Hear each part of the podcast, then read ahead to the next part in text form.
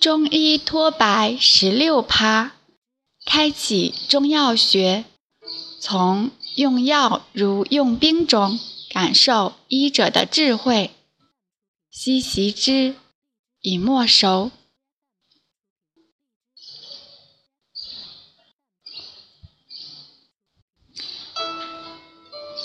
中药学一药性理论。一般中医爱好者是不太碰药的，尤其卫生法规方面，用药的门槛比较高，所以身为中医爱好者又付诸实践的，往往趋于针灸、推拿等外治法。那么这一部分托友们有必要了解中药学吗？有。因为其中有可资借鉴的一脉相承的思路，那么正在用药却仍然谦虚自己是在中医脱白的托友们，这些虚怀若谷的人，还有必要学这么基础的中药学吗？答案仍然是肯定的，有，因为现在的中医师虽然开出来的是中药。但思路却是西医的，观其开方，乃药品功能的堆积，而非药性的相虚、相使、相味、相杀等的配合运用。你的辩证论治已经堕落成了追逐症状，而仲景以往其辩证论治的本怀，却是借药性配伍以调整气机。《神农本草经》的价值所在，也主要是其对于药物药性的挖掘，而非功能作用的罗列。这部分开趴第一讲就围绕药性理论展开。药性理论有五个方面：四气、五味、升降浮沉、归经、毒性。首先，第一讲四气的含义。四气就是寒热温凉四种不同的药性，又称四性。四气反映了药物对人体阴阳盛衰、寒热变化的作用倾向，为药性理论重要组成部分，是说明药物作用的主要理论依据之一。四气的作用与适应症，寒凉药用治阳热症，温热药用治阴寒症，这是临床必须遵循的用药原则。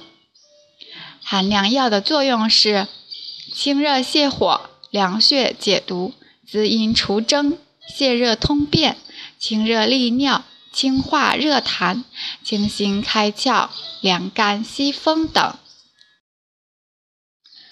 寒凉药的适应症有湿热烦渴、温毒发斑、血热吐衄、火毒疮疡、热结便秘、热淋涩痛、黄疸水肿、痰热喘咳、高热神昏、热极生风等一系列阳热症。而温热药的作用有温里散寒、暖肝散结、补火助阳。温阳利水、温经通络、引火归元、回阳救逆等。适应症有中寒腹痛、寒疝作痛、阳痿不举、宫冷不孕、风寒水肿、风寒痹症、血寒经闭、虚阳上越、亡阳虚脱等一系列阴寒症。药性理论的第二个是药的五味。五味是指药物具有酸、苦、甘、辛、咸五种不同的味道，因而具有不同的治疗作用。其他还有淡味及涩味，因而实际上不止五种。但是五味是最基本的五种滋味，所以仍然称为五味。五味的作用与适应症：辛，其治疗作用有三种：一为发散，用于表症，麻黄发散风寒；二为行气，用于气滞症，如香附行气散滞；三为活血，用于血瘀症，如红花能活血化瘀。性的不良作用有耗气伤阴之弊，气虚阴亏者慎用。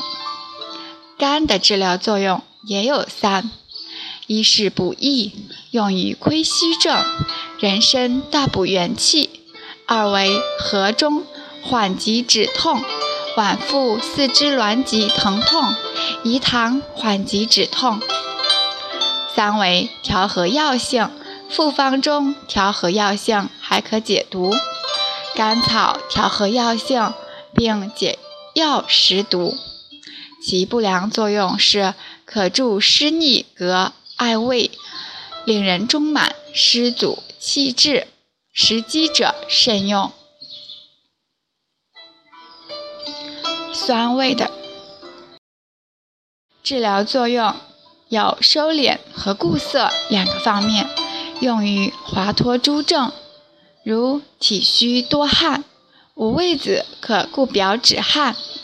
肺虚喘咳，乌梅可敛肺止咳；久泻滑肠，五贝子可涩肠止泻；遗精遗尿，山茱萸可固精缩尿；崩漏带下，赤石脂可固崩止带。其不良作用有：一敛邪，有闭门留寇之弊，邪气未尽。正慎用。苦味治疗作用有三：一为能泻，清泻火热，用于热症，黄连清热泻火；二为泻降气逆，用于气逆症，半夏降逆止呕；三为通泻大便，用于便秘症，大黄泻热通便。第二种作用是燥湿。用于湿热症，如黄芩清热燥湿。第三种是坚阴，用于阴虚生火，如知母、黄柏，泻火坚阴。其不良作用是伤津乏胃，经伤及脾胃虚弱者慎用。咸的治疗作用是能下，泻下通便，用于大便燥结，如。芒硝泻热通便，二为能软，软坚散结，用于痰核、引流、正甲、脾块等症，如鳖甲软坚，消症。淡的治疗作用是能渗、能利，渗湿利小便，治水肿、脚气、小便不利之症。涩的治疗作用是能收和能涩。能收是固表止汗、敛肺止咳，用于体虚多汗、肺虚久咳。五味子固表止汗，乌梅敛肺止咳。能涩是指涩肠止泻、固精缩尿、固崩止带，用于久泻、肠滑、遗精、滑精。遗尿、尿频、绷带不止等；五贝子涩肠止泻，山茱萸涩精止遗，以及赤石脂固绷止带。其不良作用是性涩、敛邪，误用有闭门留寇之弊。凡表邪未解、湿热所致之泻痢、带下、血热出血以及。都热未清、遇热未清者不宜用。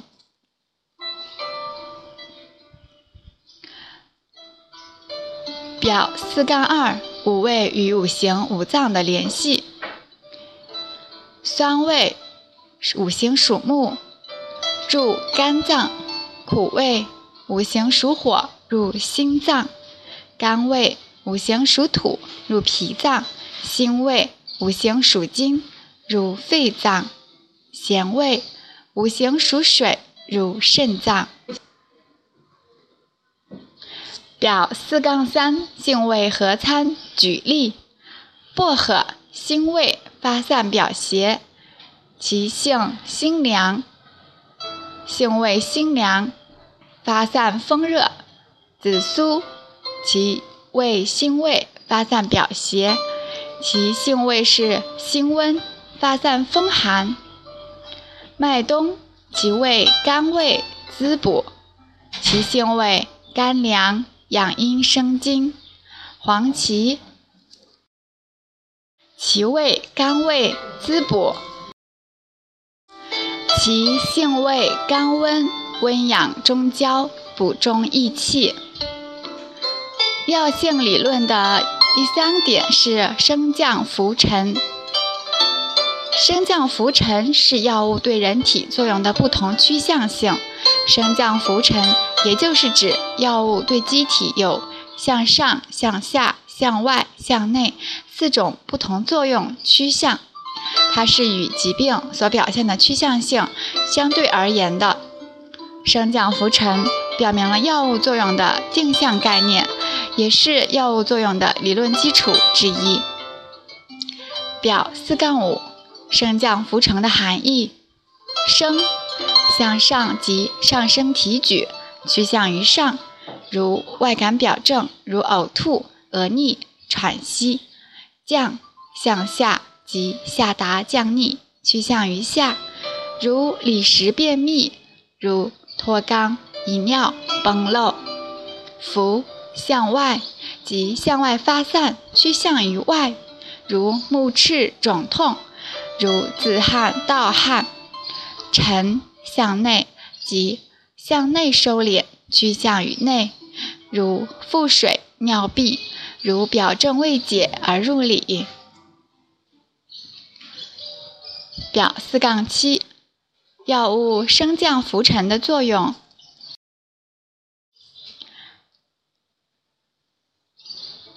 药性，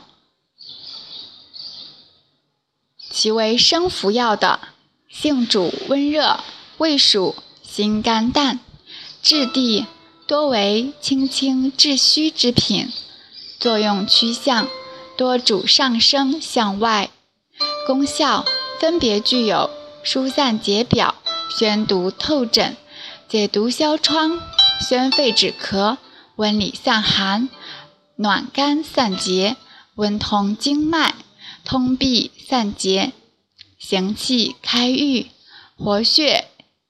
消症、开窍醒神、生阳举陷、涌吐等作用。所属类别：解表药、温里药、祛风寒湿药、行气药、活血祛瘀药、开窍药、补益药、涌吐药等。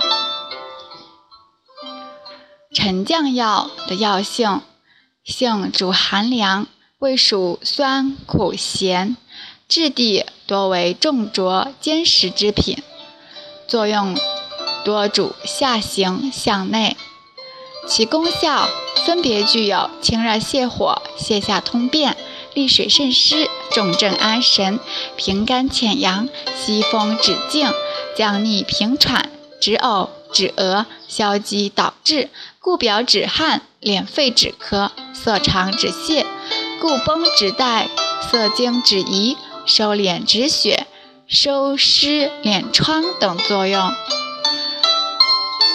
所属的类别有清热药、泻下药、利水渗湿药、降气平喘药、降逆和胃药、安神药、平肝息风药、收敛止血药、收涩药等。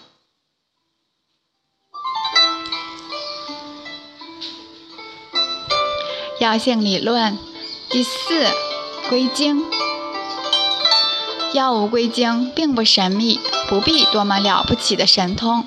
一些长期练习瑜伽的朋友，只要身体足够通透，药气在体内的走串是能够感觉到的。归经的含义。归经是指药物对于机体某部分的选择性作用，即某药对某些脏腑经络有特殊的亲和作用，因而对这些部位的病变起着主要或特殊的治疗作用。药物的归经不同，其治疗作用也不同。归经指明了药物治病的适用范围，也就是说明了药效所在，包含了药物定性定位的概念，也是阐明药物作用机理、指导临床用药的药性理论基本内容之一。二、归经的确定。中药归经理论的形成，是在中医基本理论指导下，以脏腑经络学说为基础，以药物所治疗的具体病症为依据，经过长期临床实践总结出来的用药理论。它与机体因素及脏腑经络生理特点、临床经验的积累。中医辨证理论体系的不断发展与完善，及药物自身的特性是密不可分的。由于经络能沟通人体内外表里，所以一旦机体发生病变，体表病变可以通过经络影响到内在脏腑；反之，内在脏腑病变也可以反映到体表上来。由于发病所在脏腑及经络循行部位不同。临床上所表现的症状则各不相同，如心经病便多见心悸失眠，肺经病变常见胸闷喘咳，肝经病变每见胁痛抽搐等症。临床用朱砂远志能治愈心悸失眠，说明它们归心经；用桔梗苏子能治愈喘咳胸闷，说明它们归肺经。而选用白芍钩藤能治愈胁痛抽搐，则说明它们归肝经；至于一药能归数经，是指其治疗范围的扩大。如麻黄归肺与膀胱经，它既能发汗宣肺平喘，治疗外感风寒及喘咳之症，又能宣肺利尿，治疗风水水肿之症。由此可见。归经理论是通过脏腑辨证用药，从临床疗效观察中总结出来的用药理论，核心是脏腑经络学。许多道门妙药，其秘密所在，就是那几味引经药上。